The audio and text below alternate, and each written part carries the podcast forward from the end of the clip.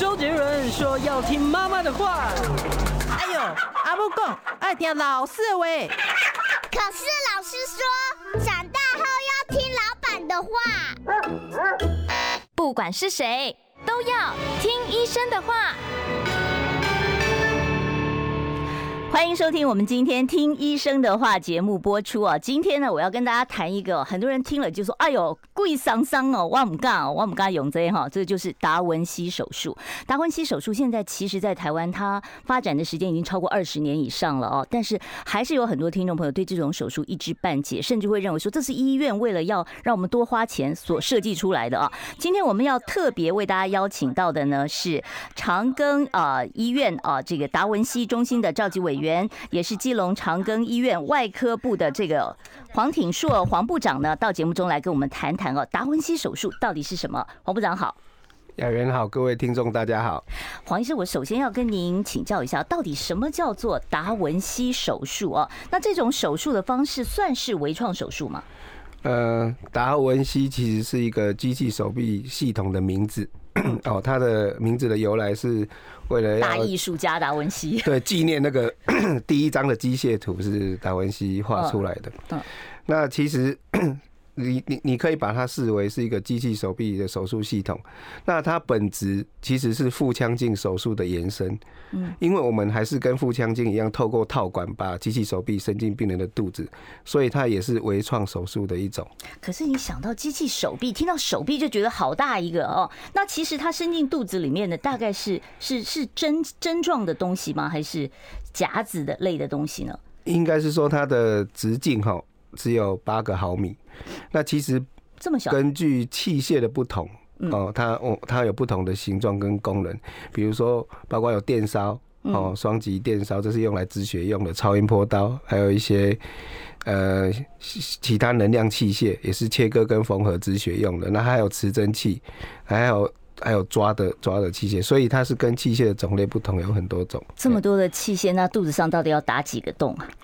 嗯，看手术的复杂度了。通常是比较简单的手术，大概呃，我们只要三个洞，一个注手孔就可以了。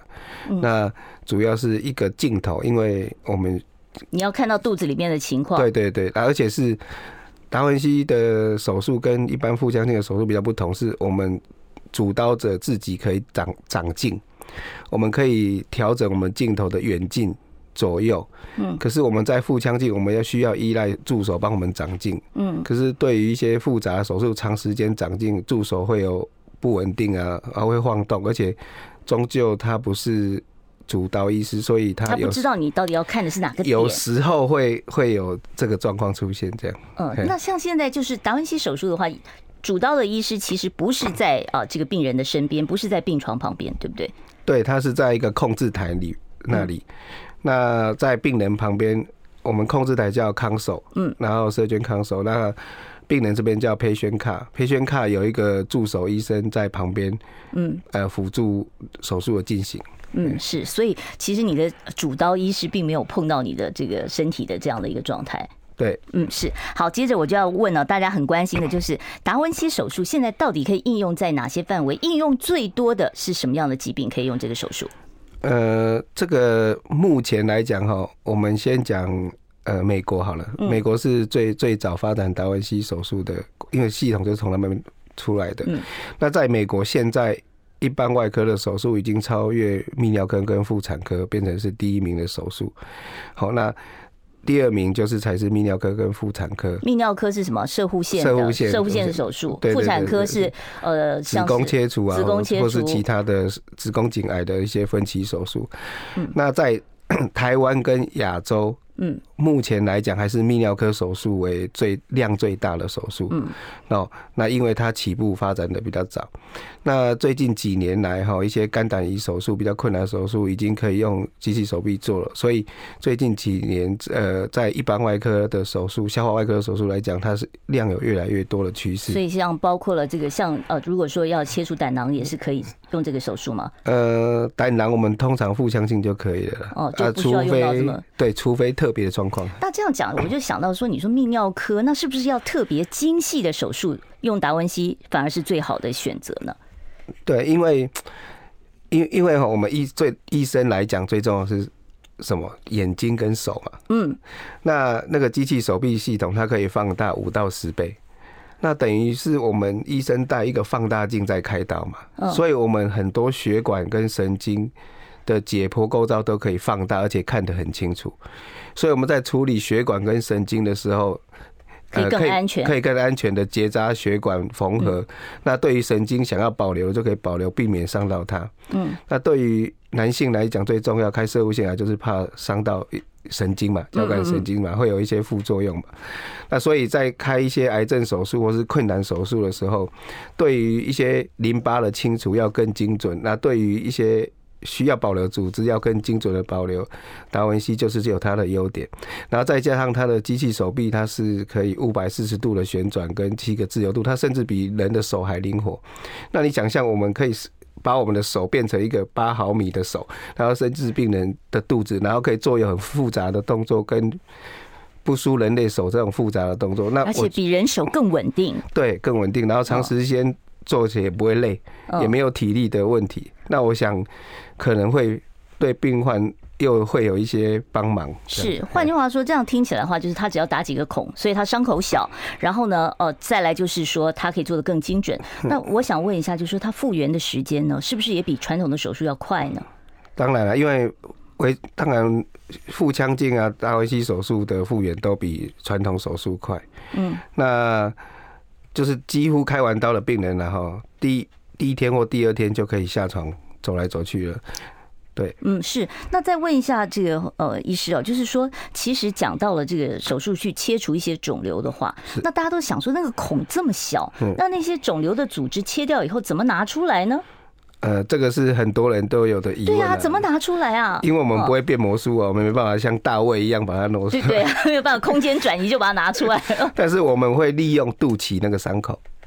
哦，通常肚脐是还要另外开比较大的伤口吗？它是一个助手孔的位置。嗯，那我们只要上下延伸大概一两公分，大概三公分左右，我们其实就可以几乎可以把整个胃都拿出来都没问题。哦，所以就把切下来的组织就透过这个这个助手孔这边，就把它逐渐的一点一点一点的分分段拿出来。就是慢慢的把它拿出来，但是肿瘤太大的话，它相对它动就要比较大嘛，这是一定的嘛。这主任，我想问一下，就是。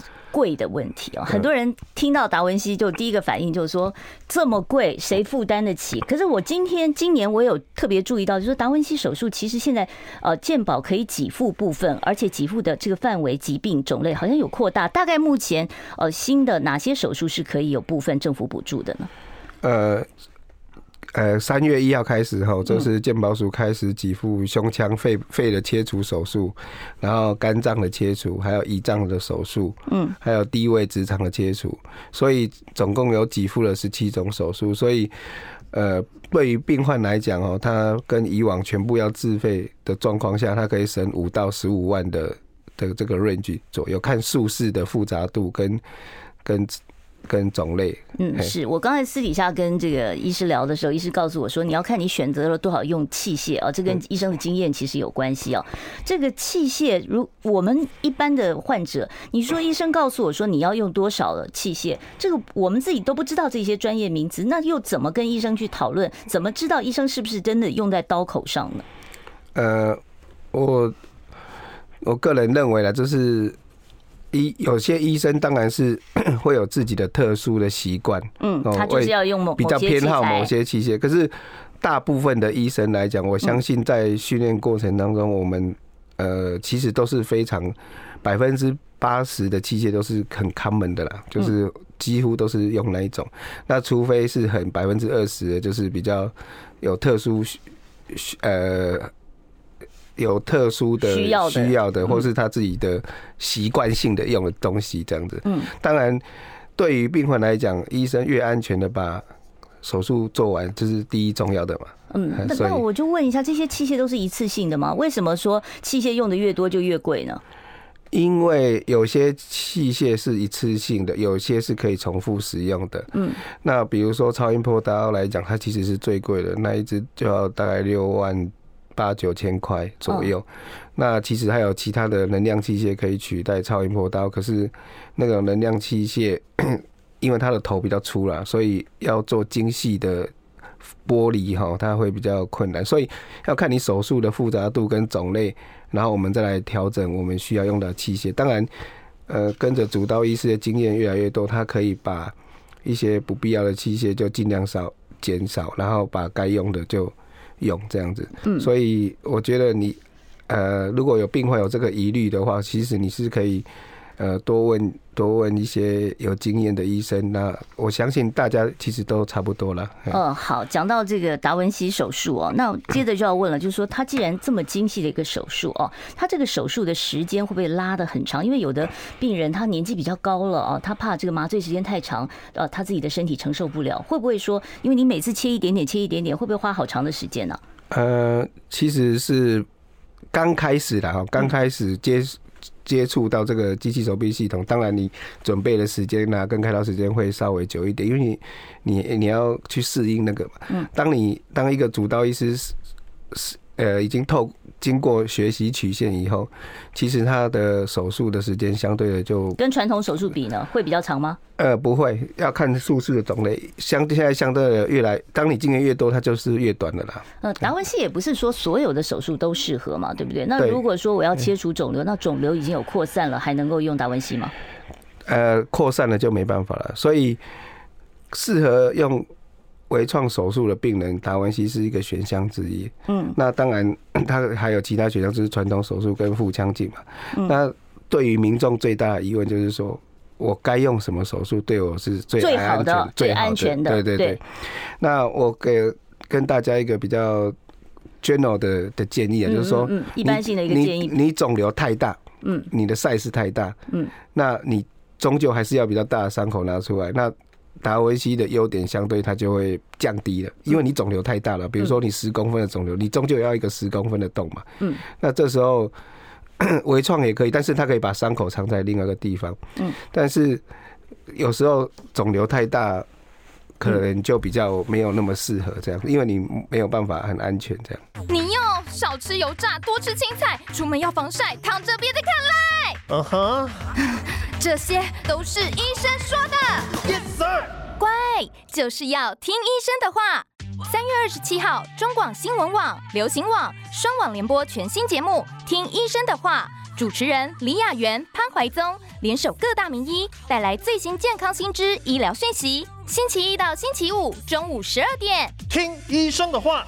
Yes sir 好，欢迎听众朋友呢，再一次回到我们听医生的话节目现场哦。我们今天为大家请到的呢，哦，真的是达文西手术的专家哦。因为我知道这个长庚医院是全台湾做达文西手术做最多的医院哦。他们你们已经有上万例的这个达文西手术的这个累积经验了嘛？对不对？对，我们体系总共超过一万例了。是，所以我们今天邀请到的就是这方面专家中的专家哦，长庚医疗体系啊，达文西中心的召集委员，也是基隆长庚医院啊，呃，这个外科部的部长黄挺硕。黄医师在我们的节目现场。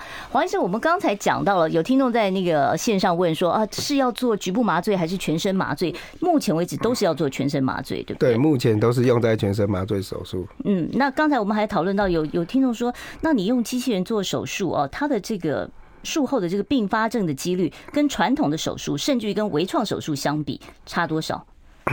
应该是说，我们要看我们手术的种类了哈。嗯。那 我举例来讲好了，我们最常见的手腹腔镜手术是胆囊切除手术。胆囊切除。现在所有的胆囊切除手术都是用腹腔镜，很少用开放式的传统的。嗯。好，那百分之九十五以上都是用腹腔镜解决的吧？所以这是微创手术嘛？那其实为什么会走这样？因为大家都知道说它的并发症几率比较小嘛。嗯，那现在就是有传统的跟腹腔镜的跟达文西手术嘛。那根据他达文西的，不要说达文西啊，就是机器手臂手术系统的普及，跟大家的经验越来越多，我相信未来这个趋势一定会很明显。嗯，好，那这个趋势很明显，就是说有些刀呢，它可以用传统开，可以用腹腔镜开，可以用机器手臂系统开，那。大家会选择什么开？以后一定会越来越明显。那越复杂的手术，机器手臂手术系统越有它的优势，因为腹腔镜的机系系呃系统它。器械是直的，没有办法转弯，所以太复杂的手术腹腔镜很困难做。可是机器手臂可以克服这个缺点，所以它可以五百四十度这样转。对的，所以它可以范围更更更灵巧，就是对，让它可以延伸呃微创手术的适应症，所以让更多的呃困难的手术可以用机器手臂进行。对，所以那那我要问一下，其实我们动传统手术的时候，像我自己也动过呃这个腹部的手术，那时候我就会担心说，我当我第二次要再动腹部手术的时候，我就会担心说我前一次手术会不会留下粘连的问题哦？这个很多手术都会有这个粘连的这样的一个问题。如果已经之前的传统手术出现了粘连的情况，那现在在做这个达文西手术的话，还有它的可行性吗？其实如果你以前开过刀发生粘连嘛，哈，嗯，那。纵使你不管你用什么开还是粘连嘛，嗯，那对于有没有办法用微创的条件，就是说你有没有地方可以打洞？哦，你你有没有地方可以打洞，安全的进去，然后看看腹腔的视野？嗯，那当然，你开过刀有粘连的话，机器手臂手术系统在分粘连，嗯，它会比腹腔镜还来的有优势。为什么？它没有角度的限制。嗯，因为因为腹腔镜是直的嘛，它要分粘连，你只能从这个平面过去。可是你如果机器手臂，它可以转弯啊，它不受这个平面的限制，它有角度，所以它可以从后面、前面不同的角度去分粘连都可以。是这个，我还要问一下黄医师哦，就是我知道您的专长是这个消化道方面的这个手术哦。我之前看在报纸上面看到一个您呃的成功的一个案例哦，是一个化名叫做阿奇，一个体重高达一百六十六公斤的病人。当时您为他动了手术之后，而且他有糖尿病、有高血压，然后成功减掉四十公斤。我想问一下这个。案例，他到底动的是什么手术？这个达文西在这这个手术里面扮演什么样的角色？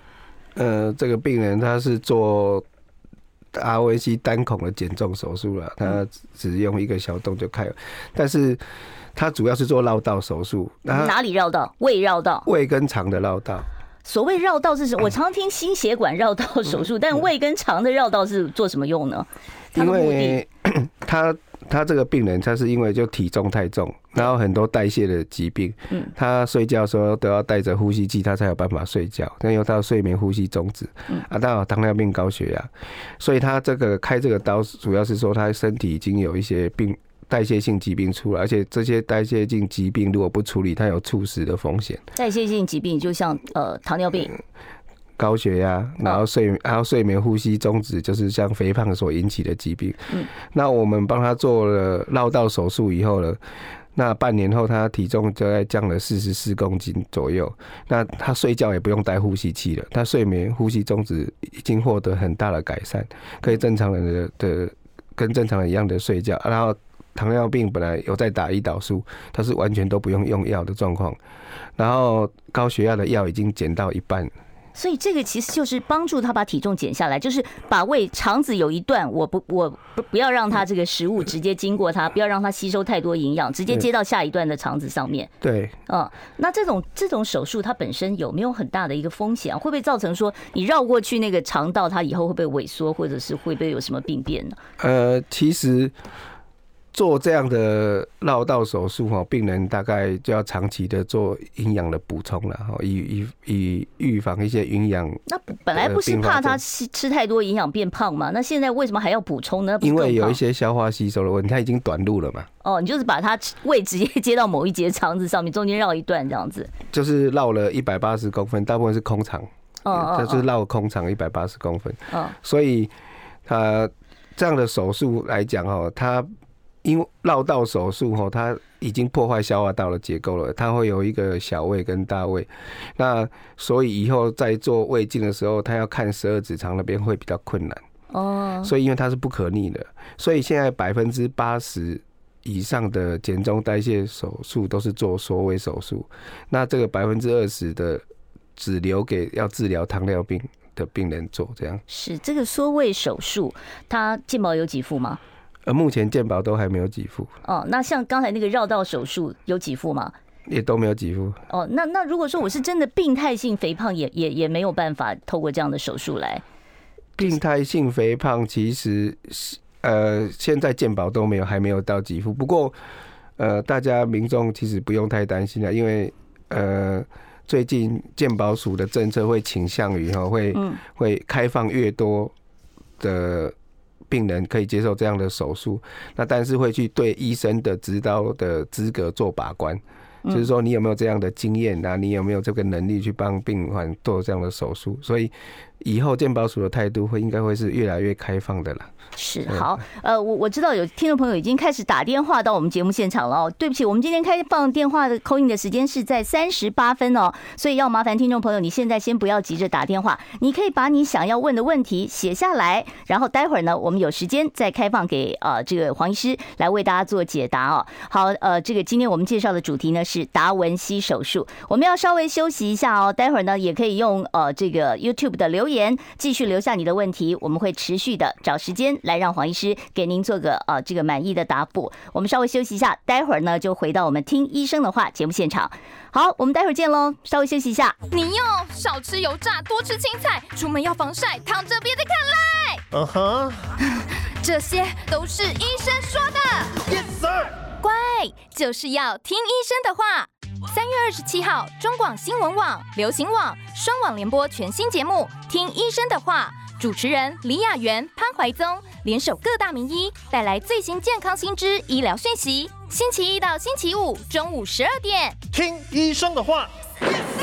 好，欢迎大家呢再一次回到我们听医生的话节目现场。我们今天为大家请到的是达文西手术的专家哦，基隆长庚医院的啊这个黄挺硕黄部长，他是外科部的部长啊。待会儿有一些外科手术方面的问题，三十八分之后我会开放现场的 call in 专线零二二五零九九九三三零二二五零九九九三三。三十八分以后我们才会开始接听听众朋友的这个呃提问啊，电话提问。刚才已经有听众朋友在 YouTube 上面问到了，说达文西手术的主刀医生他需要有特殊的执照吗？因为我很多病人就是我，我跟这个医生哦，已经这个合作这么多年了哦，我每一次都是挂他的号，可是他没有做过达文西手术，那我是不是也因为这个医生的关系，我就必须要放弃做达文西手术这样的一个情况呢？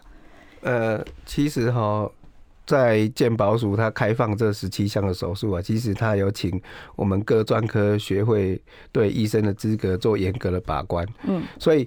所以相对的哈，这个医生他一定具要一定要有具备开这个手术的资格，他才可以帮病患动这个刀。有执照吗？有特殊的执照？有有有，我们有我们我们我们之前去受训的时候，我们会有一个原厂的的执照，那这学会会给我们一个认证的资格的证书，所以我们会有一个证书。啊，这个证书就是证明你说，呃，你有这个资格可以可以做这样的手术，那也可以才可以跟健保署申请健保费用。所以，呃，大家听众其实是可以不用多担心的哈。其实健保署跟学会已经帮大家对这个医生的资格做严格的把关了，所以你可以跟你的主治医师做一讨论。那他如果真的没有这个执照的话，他可以找有执照的医生跟他一起处理你的问题。我觉得，因为。我觉得我们是团队啦，我们不要想说开刀也不是一个人开啊，我们也是一个团队一起开。所以你也不至于说要搞到说我的主治医师以后就换人了，只是开刀这一块的话，可以有啊这个有达文西执照的医生来呃担任主刀医师就是了。对对对，是好。这个接着就要问一下，有的人的肿瘤它其实不是长一个点呢，它也谈不上扩散，可是它就是不是一个地方。那这样的话，就比较分散的肿瘤还可以用达文西吗？呃，主要是看它的种类了。那会遇会遇到这种状况的哈，我我我我用来肝肝来做比例哈，因为肝的机面面对到的机会越多，那那肝脏的肿瘤它比较特别了，它可能是有可能是一颗或两颗，或是两三颗都有可能。它如果它局部都在同一个范围，而且是都可以切除，或是两颗都在不同范围也没关系，但是它都可以切除，其实也是可以用的。但是有一个不适合，就是说你有远处的扩散。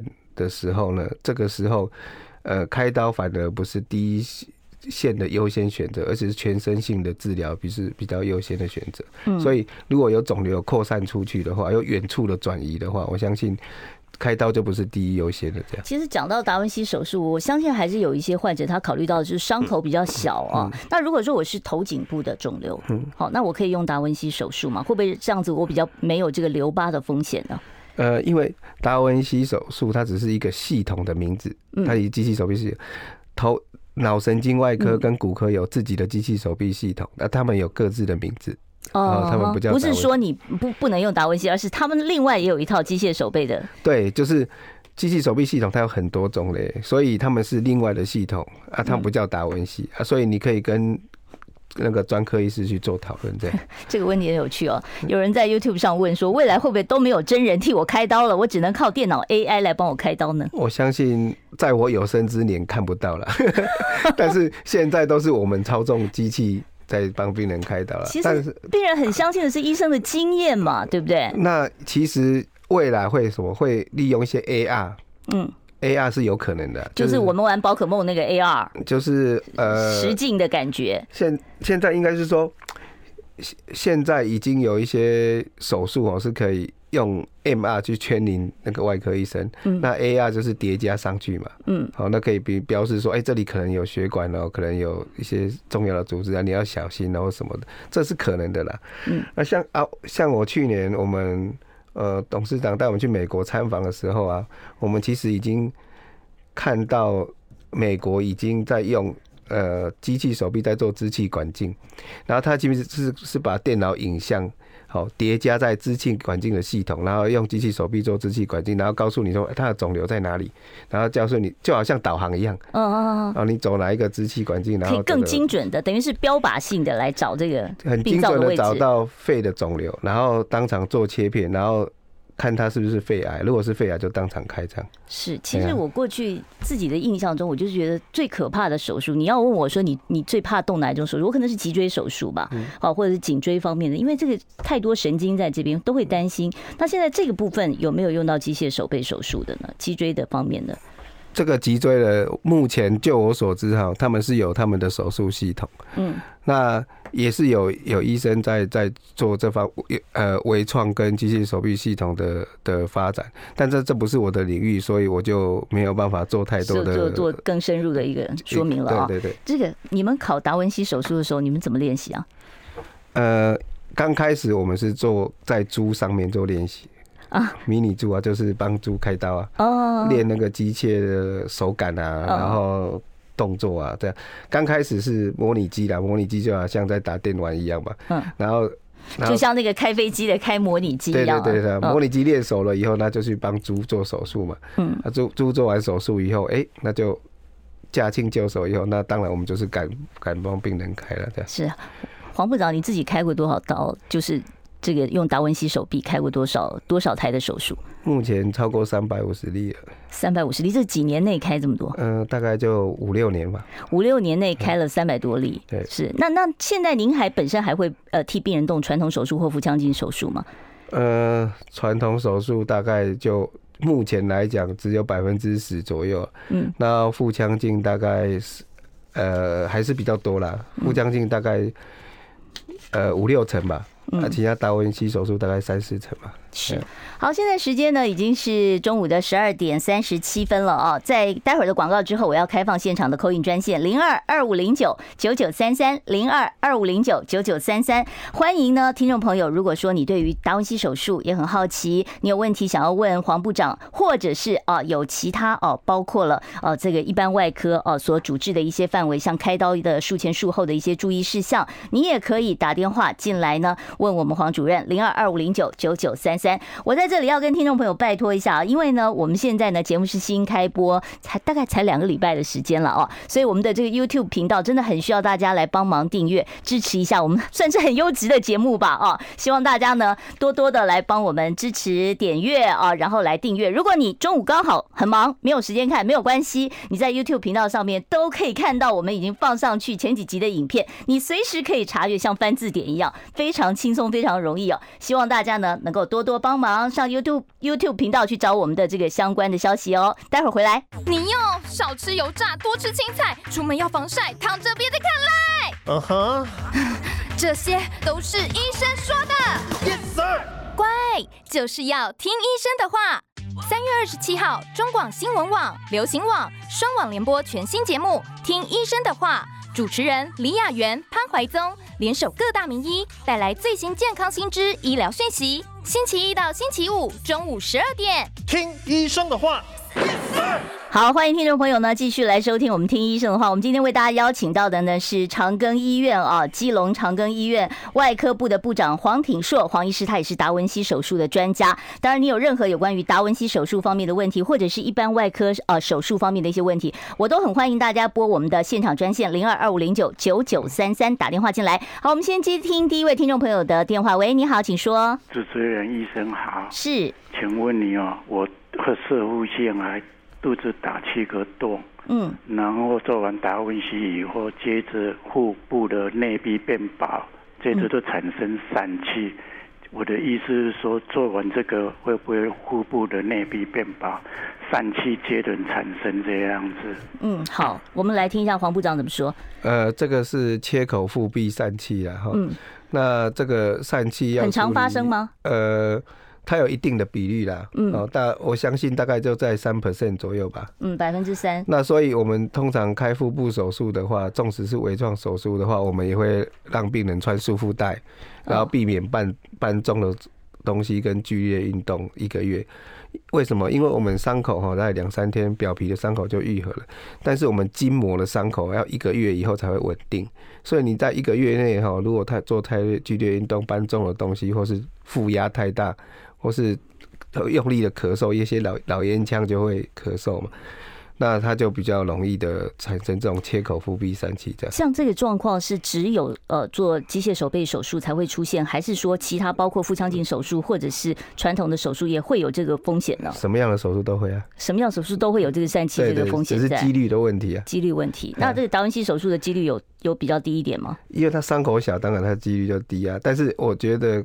病患的身体状况也是很重要，比如说营养状况，嗯，然后还有他有没有长期的便秘，嗯，还有没有咳嗽哦，慢性阻塞性肺病啊，或是气喘，他有时候会一直咳嗽，负压会一直用力，然后这些都都会引起。嗯，好，我知道现在线上还有听众朋友在等哦，我们现场呢持续开放专线零二二五零九九九三三，呃，喂，您好，请说。喂，哎，你好，请说。黄医师，雅云好，那么请教。摄护腺蓝光的手术和达文西手术血流量的比较啊，谢谢您。好，血流量的比较，嗯，呃，不好意思，我不是泌尿科的专家，但是我可以回答你，蓝光的手术是做呃射护腺肥大切除的，嗯，那那个是镭射手术，那达文西手术是做射护腺癌的射护腺切除手术。那应该是不一样的东西，嗯，治疗目的也不一样。对对对，所以可能跟可以跟你的主刀医师讨论。但是蓝光，我记得要有绿光的镭射啊，不只是只有蓝光，应该还有不同的选择这样。嗯，那讲到出血量，达文西手术有出血量的这个问题吗？达文西手术它出血量比腹腔镜跟传统的还低，因为它对于血管的处理比较精细，它可以切割跟缝合都可以这样。好，我现场呢持续会开放呃电话专线啊，零二二五零九九九三三，零二二五零九九九三三。如果听众朋友你有对达文西手术呢有一些好奇，或者是呢你有一些呃一般手术方面的外科手术方面的问题，想要请教我们黄部长的话，你都可以拨电话进我们的现场啊。好，我们刚才讲到了这个射护线动哦，这个达文西手术，这个其实是现在达文西最常见的、常用的一个一个范围里面嘛哦，那。其实很多人会愿意在这个这一块花这么多钱做达文西，主要是担心说性功能会不会受到影响。那这一块在达文西手术方面，是不是真的比其他手术方式更有保障一点呢？对啊，因为它它可以处理比较复杂的的问题嘛，嗯，所以当然它它就比较精细，所以它比较不会伤害到我们想要保留的器官或组织这样。嗯，好，那我们再接下一位听众朋友的电话。喂，你好，请说。喂，哎。我我我是高雄哦，我请我在高一的时候，在两年前有做一个直肠癌三期的那个达文西手术哈。嗯。那我现在，我现在是有两个大包包的那个那个疝气，还有一个小硬块的疝气，就在那个开开刀的那个缝线那边有个小的硬块，大概有有那个有一个那个什么什么桌球那个大。嗯。然后我如果躺下来，它会。压压下去就是会变没有凸出来，那有时候我在走路的时候又觉得那里那个那个那个那个那个桌球那个哈，嗯，有点硬硬的，我就很担心呐。我说是不是肿瘤了？哦，他们两个大碗的上去，我还摸起来软软，我还比较放心一点。可是那个在缝的那个地方有有一个很硬的那个，哦，所以很怕说是不是又是肿瘤复发这样的一个情况？对，那个医师一直高一的那个医师一直跟我讲，那个是疝气，叫我。我去看两次，他就高不高兴了，说你太胖了啦，你要减肥啦。好，我知道您的问题了哦。这个疝气，好像这位这位这个听友他也是因为疝气的问题哦。他说这个疝气照软的硬的有有差别吗？这个有有应该是说看你什么东西卡在下面。你摸起来是软的，应该是肠子卡在下面，说摸起来是软软的。嗯，但你摸起来是硬的，应该是网膜。就是油卡在那里，所以你摸起来会相对的硬。那但是就是说，其实疝气是可以用用手术去解决的啊。怎么解决？这个这个手术上面还要再动一次达文西吗？还是说有？呃，看医生的评估状况，他可以用传统手术，可以用腹腔镜。那比较复杂的疝气也可以用达文西，是都这个都是没问题的，所以看你跟你的医生怎么样讨论，怎么样去解决。疝气是可以用外科手术去做修补的。那我们通常会补一个人工网膜，因为当你会发生疝气，就表示你的筋膜比较虚弱，没有力气，所以我们会帮你修补以来，再用一个人工网膜帮你加强。那这样子可以减少你的复发的几率。对对，嗯，那这个样的复发几率现在都已经降到百分之三以下了。好，我们再接下一位听众朋友电话，我们现场持续开放零二二五零九九九三三。喂，你好，请说。喂，哎，您好，请说。你好，请问一下医师哈，那个直肠癌如果用达文西手术开刀的话，小肠会不会发生粘连？几率有多高？谢谢。好，这个问题很明确。嗯，黄主任怎么看？那个达文西手术，因为他在开刀当中对于肠子的一些我们叫 manipulation 的是操作会比较少，所以基本上来讲，它比较不会造成小肠的粘连。那个这个，然后几率有多高呢？这个我觉得是看体质了哈。我举例来说哈，就是有些人他受伤嘛哈，那手就容易很容易有疤或蟹足肿，哎，有的人就不会。那肚子开刀，肚子的里面会有伤口，也会有容易有疤或一些伤口愈合的问题，所以这个是体质来决定的。嗯，哦，所以是体质跟你的手术方式反倒是没有那么大的正关联性。手术方式也有关系，因为微创手术跟他去操作到肠子的机会就会降低，而且比较少。传统手术反而会更多的去操作到肠子，所以它就会容易粘连。但是微创手术对操作肠子的机会会比较少，所以它相对会降低。啊，当然跟体质也有关系，所以它是有很多因素造成的。嗯，那当然我们你如果担心的话，我们开完刀其实现在也有很多防粘连的医材可以用嘛。嗯，可以跟医生做讨论。呃，我在现场呢会持续的开放呃这个 call in 专线啊，零二二五零九九九三三零二二五零九九九三三。听众朋友，如果说你还有对达文西手术啊，或者是一般外科相关的问题，都欢迎你拨电话进我们的现场。我们现场请到的是黄挺硕医师。我们稍微休息一下，待会儿回到我们的节目现场。你要少吃油炸，多吃青菜，出门要防晒，躺着别再看赖。嗯哼。这些都是医生说的。Yes sir。乖，就是要听医生的话。三月二十七号，中广新闻网、流行网双网联播全新节目《听医生的话》，主持人李雅媛、潘怀宗联手各大名医，带来最新健康新知、医疗讯息。星期一到星期五中午十二点，听医生的话。Yes sir。好，欢迎大家呢继续来听医生的话。我们今天谈的是达文西手术啊。现在呢，在台湾，其实我刚刚跟医生讨论，大概超过三万例以上哦，绝对没问题哦。那呃，听众朋友，如果你有相关的问题，可以拨打我们现场专线零二二五零九九九三三零二二五零九九九三三。我们接下一位听众朋友的电话。喂，你好，请说。哎，等一下，这个达文西是你，请说，我听得见。等一下，达文西那个适合胆结石吗？他会不会也有什么疝气的问题？胆结石就应该不会有疝气的问题了吧？呃，如果你胆结石、胆囊切除，呃，你如果没有发炎很厉害的话，其实腹腔镜就可以不需要动到到达文西了。看你发炎的状况了哈，大部分百分之九十五以上腹腔镜就可以解决了。啊，你说会不会疝气哈？就是看你术后是怎么样的照顾啊，嗯，啊，有没有用束缚带啊？啊，有没有搬重的东西啊？然后不要。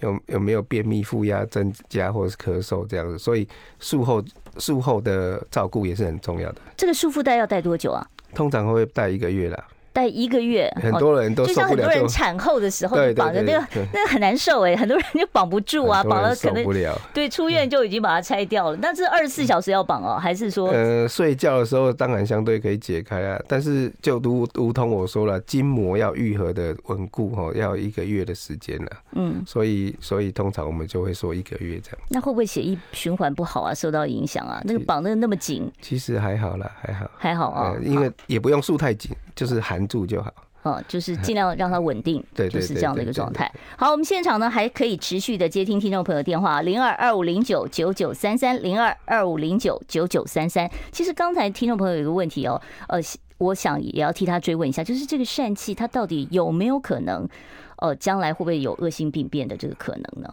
疝气是不会啦，疝气就是只是不好看而已嘛，它筋膜破洞嘛，嗯，它是结构的问题，嗯。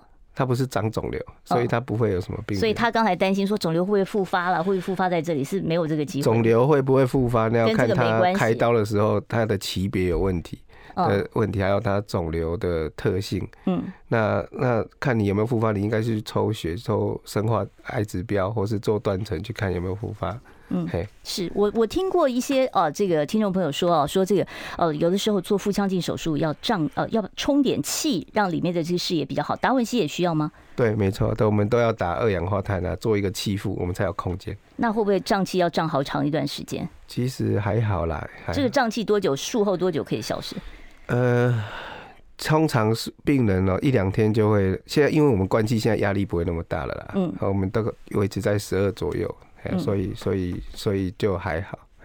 刚才有听众朋友，大概是因为我在跟啊这个医师聊了，所以他现在呢等不呃等不及哦，已经把电话挂断了。没有关系，我还可以持续的开放零二二五零九九九三三零二二五零九九九三三。我们来接听众朋友电话。喂，你好，请说。呃，哎，您请说，请把收音机声音关小一点哦，哈，要不然会回授啊。喂，你好。嗯，大概听不到我的声音，是不是？好，没有关系哦。那你可以试着再拨一通电话啊。我们现场专线呢持续打开零二二五零九九九三三。好，有听众朋友在 YouTube 上面问说，达文西手术有没有呃这个动手术的年龄限制？太高龄行不行？应该是说年龄不是他的禁忌症了，应该是说你心肺功能可不可以承受这样的气负？嗯，跟这样的手术，所谓的气腹就在肚子里面打二氧化碳，然后因为它会压迫到心脏跟肺部嘛，所以如果你有心脏衰竭或是很严重肺部的疾病的话，有时候你打气腹哈会影响到你在麻醉的时候的一些血循的功能。那这样子的话，麻醉科医师就会跟你讨论这个事情，讨论是是不是说需要。